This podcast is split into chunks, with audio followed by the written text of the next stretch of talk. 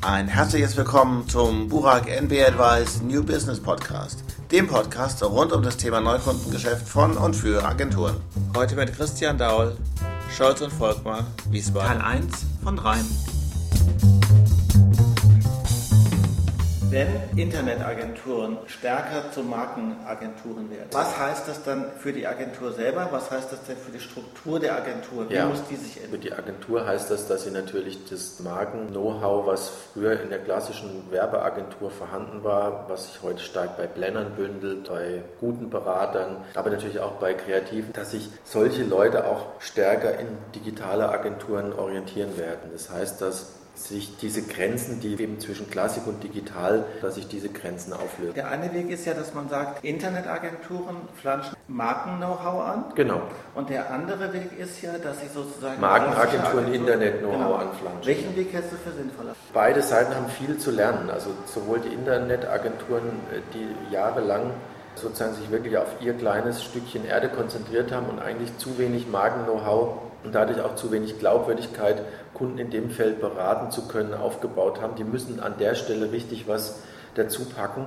Auf der anderen Seite hast du halt die Situation gehabt, dass gerade große klassische Agenturen über Jahre eigentlich digital nicht ernst genommen haben, eher belächelt haben und wenn denn überhaupt dann in Sondertöchtern irgendwo abgebildet haben, dass die sich dem Feld viel stärker öffnen müssen, weil natürlich hat es Einfluss auf die Art, wie du Marke führst, wenn du sage ich mal, aus einer digitalen Brille das siehst. Das ist nicht, es gibt ja nicht eine absolute Markenführung, sondern die ist ja immer relativ zu den Kanälen und zum Verbraucher. Du kommst ja aus der Klassik. Ja. Was hast du denn gelernt im Rahmen der Zeit, wo du hier in der Agentur bist, in der Internetagentur? Ja, die größten Erkenntnisse waren jetzt erstmal natürlich in der Arbeitsweise, dass du vielleicht völlig falsche Vorstellungen hattest, wie man in einer Internetagentur grundsätzlich arbeitet. Also ich habe die Vorstellung gehabt, wie wahrscheinlich alle, Internet ist ein wahnsinnig schnelles Medium, das heißt, da kannst du im Grunde fast minütlich Dinge ändern und, und neu eingeben und, und sichtbar machen. Also es kommt als ultraschnelles Medium daher und man denkt deswegen, dass auch in Internetagenturen alles ultraschnell abläuft.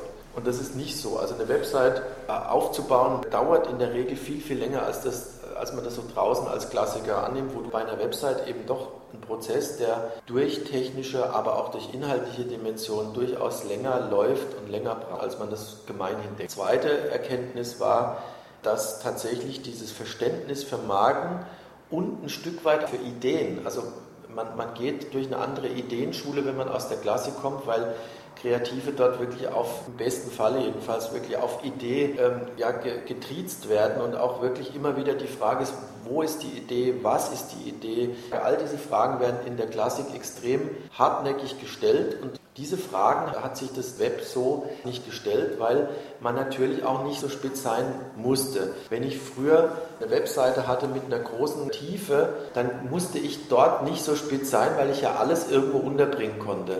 Gegenüber einer Plakatbotschaft, wo ich ja wahnsinnig nur pointiert sein muss. Siehst du einen Unterschied, was die Leute angeht? Die Wissenstiefe, die Internetagenturen über ihre Kunden haben. Ist ja klar, wenn man darüber nachdenkt und weiß, die bauen ganze Portale auf, wo quasi eine ganze Unternehmung erklärt wird in all ihren Facetten. Und dann machst du dort eigentlich einen Job, den sonst vielleicht eher eine Unternehmenskommunikation leistet. Äh, da habe ich gemerkt, dass die Onliner sehr viel tieferes Wissen haben über den Kunden. Da kommt mir im Rückblick manches, was wir bei der Klassik gemacht haben, dann vergleichsweise oberflächlich vor. Weniger was Magenführung männerisch betrifft. Viel Spaß beim nächsten Teil.